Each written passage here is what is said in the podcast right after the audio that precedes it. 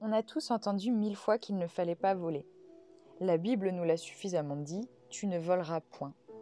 Mais saviez-vous que cette recommandation existe aussi dans la philosophie du yoga? C'est en fait ce qui correspond au troisième yama, Asteya.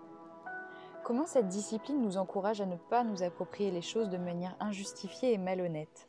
C'est ce que nous allons chercher à élucider dans cet épisode. Alors vous l'aurez compris, on se retrouve aujourd'hui pour continuer encore et toujours notre série sur les yamas. Alors pour celles et ceux qui prennent le train en cours de route et qui n'auraient pas écouté mon précédent podcast sur les huit branches du yoga, ni ceux sur Ahimsa ou Satya, sachez simplement que la philosophie du yoga se fonde notamment sur les yamas qui forment, on va dire, un, un code de conduite pour mieux vivre en société et aussi avec soi-même. En tout cas, euh, n'hésitez pas à écouter l'épisode hein, sur les huit branches du yoga si vous voulez euh, remettre un petit peu de contexte dans tout ça, ça pourrait réellement vous aider. Donc aujourd'hui, on va parler du troisième yama qui est Asteya. Alors, Asteya, on pourrait le traduire par l'absence de vol et au-delà, euh, la non-convoitise.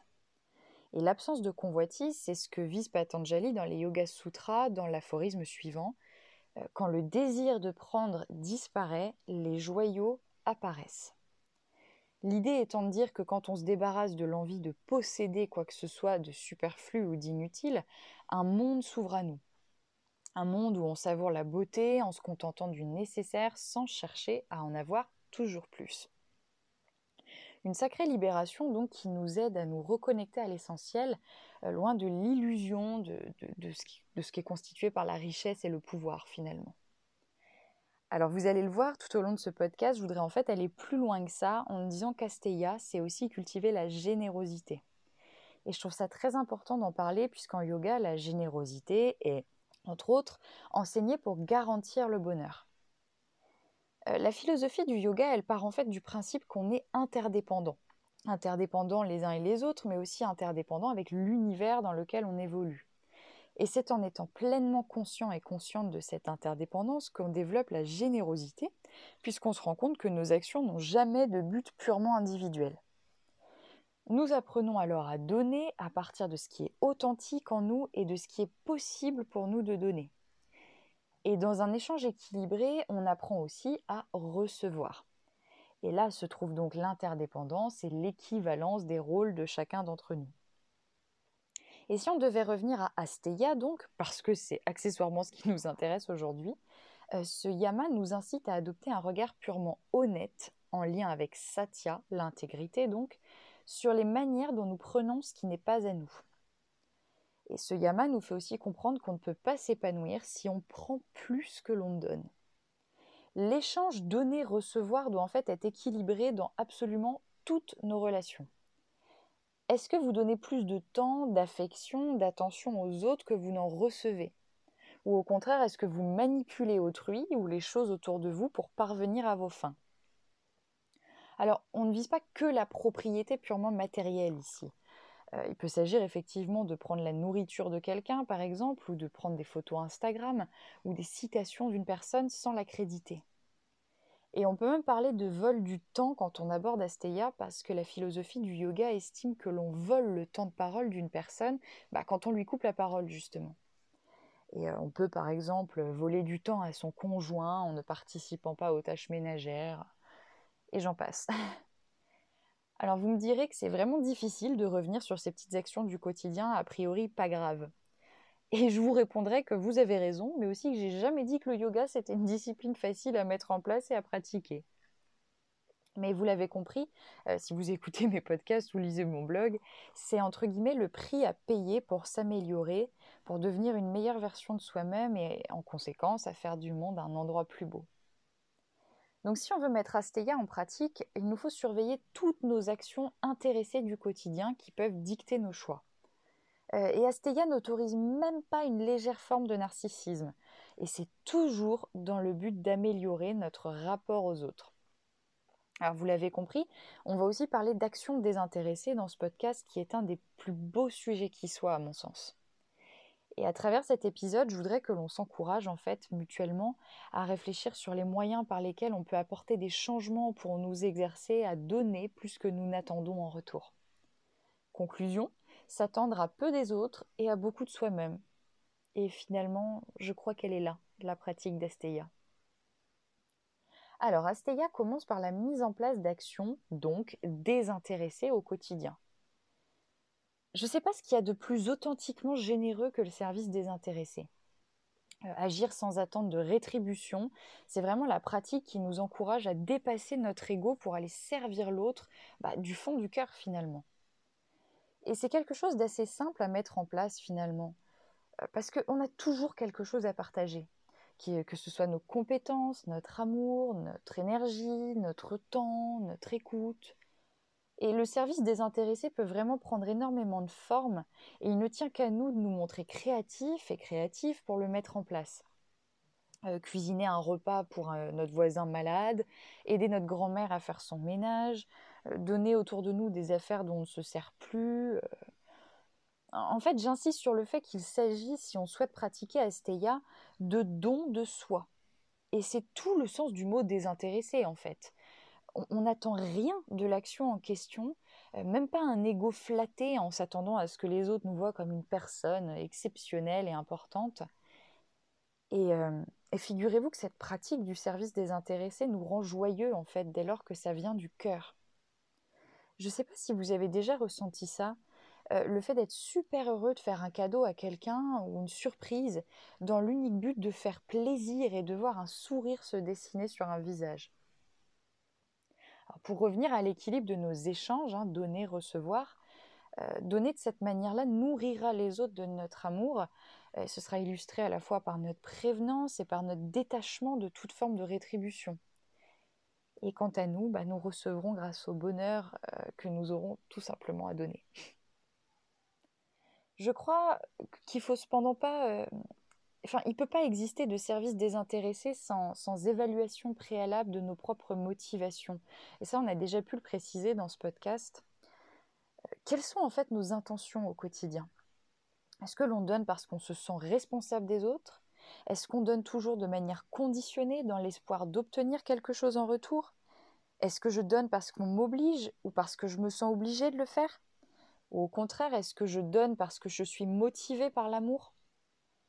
Et vivre selon le principe d'Asteya revient donc à donner en étant motivé par un véritable souci de l'autre. Et c'est que de cette manière-là qu'on pourra donner sans se retrouver vidé de son énergie. Donner par amour pur, c'est donner par pure compassion, euh, par pure compréhension, prévenance et empathie. C'est tendre une oreille attentive à un ami en difficulté qui aurait besoin d'être écouté, c'est prendre des nouvelles de l'autre avec une sincère préoccupation. C'est faire un câlin à une personne qui en a besoin, ou même réciter une prière, par exemple, pour une personne, quelle qu'elle soit, euh, que nous sentons en difficulté.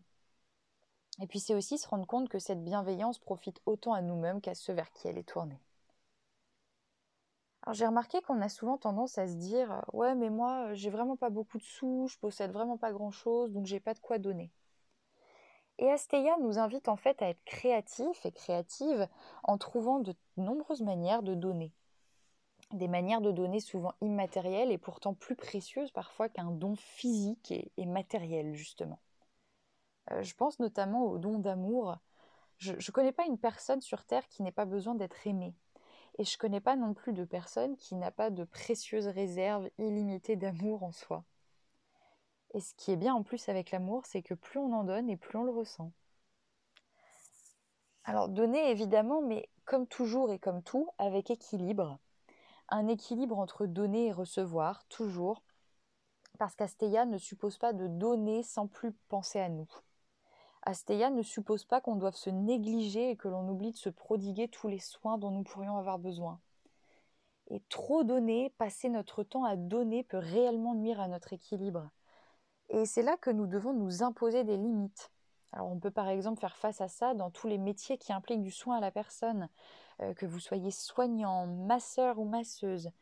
Euh, vous donnez en fait énormément de vous-même à votre clientèle, à votre patientèle. Et pour continuer de mener à bien vos missions, je crois qu'il est indispensable qu'on remette régulièrement à niveau euh, son, sa réserve énergétique. Et ça vaut aussi en famille d'ailleurs. Euh, si on donne tout ce qu'on a à nos enfants, par exemple, sans prendre de temps pour nous, euh, bah, on finit par se déséquilibrer. Et il est vraiment primordial qu'on s'offre d'abord à soi-même ce qu'on veut offrir aux autres.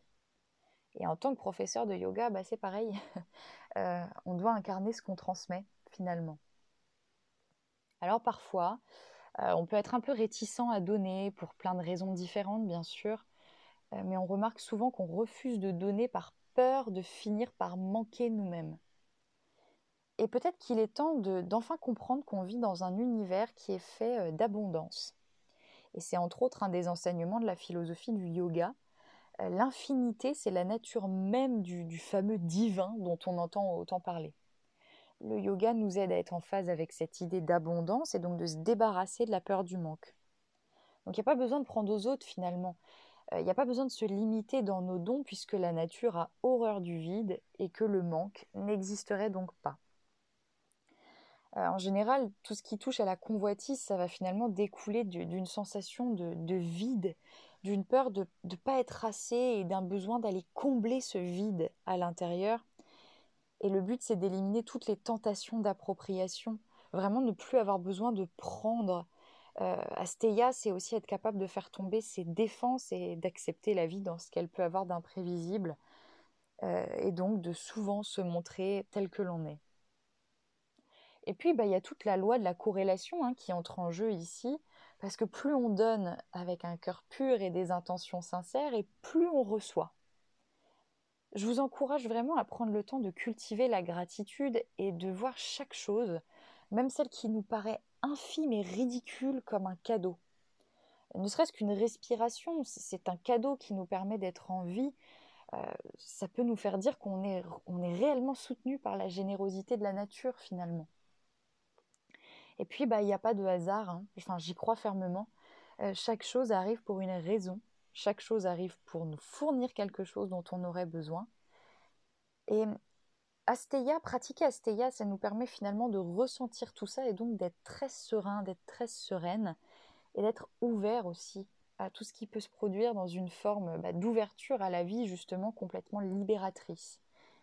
Et euh, cette générosité de la nature que l'on ressent pour nous et en nous, bah, nous pouvons ensuite la rendre autour de nous.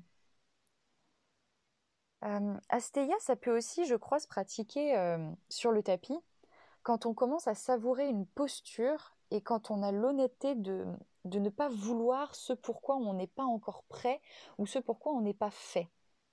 C'est en fait, c'est éviter de se comparer aux autres et de s'autocritiquer quand on pratique.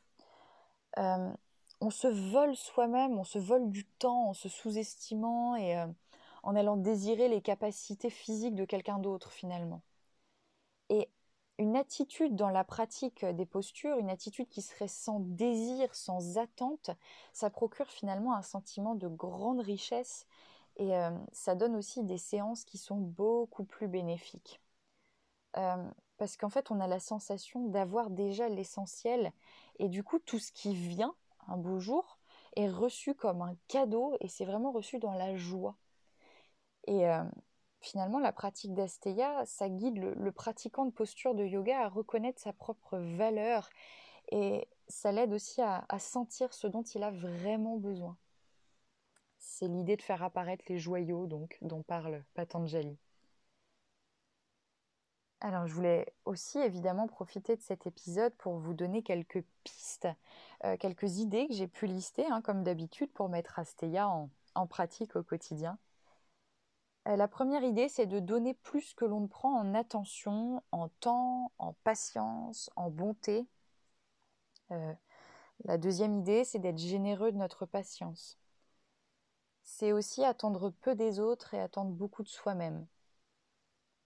On peut pratiquer Asteya aussi en essayant d'être réellement dans la générosité, sans attente, et euh, en faisant ça en voyant quel ressenti on parvient à développer on peut aussi remarquer euh, nos élans à retenir et réfléchir à la manière la plus adéquate finalement de réussir à pratiquer Asteya. On peut faire un cadeau à quelqu'un, un cadeau qui vient du cœur et surtout sans rien attendre en retour.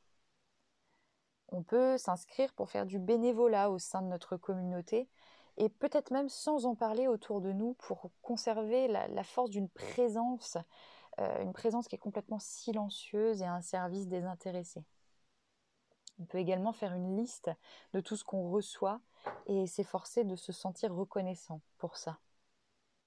Donc voilà pour cet épisode qui poursuit donc toute cette série sur la philosophie des huit branches du yoga. Euh, je me prépare à enregistrer un autre podcast sur un autre des yamas, euh, toujours pour qu'on approfondisse tout ça et qu'on le comprenne mieux ensemble finalement. Je vous remercie du fond du cœur pour votre écoute et je vous souhaite une excellente journée ou une excellente soirée et je vous dis à très vite pour un nouvel épisode. Et surtout, prenez soin de vous.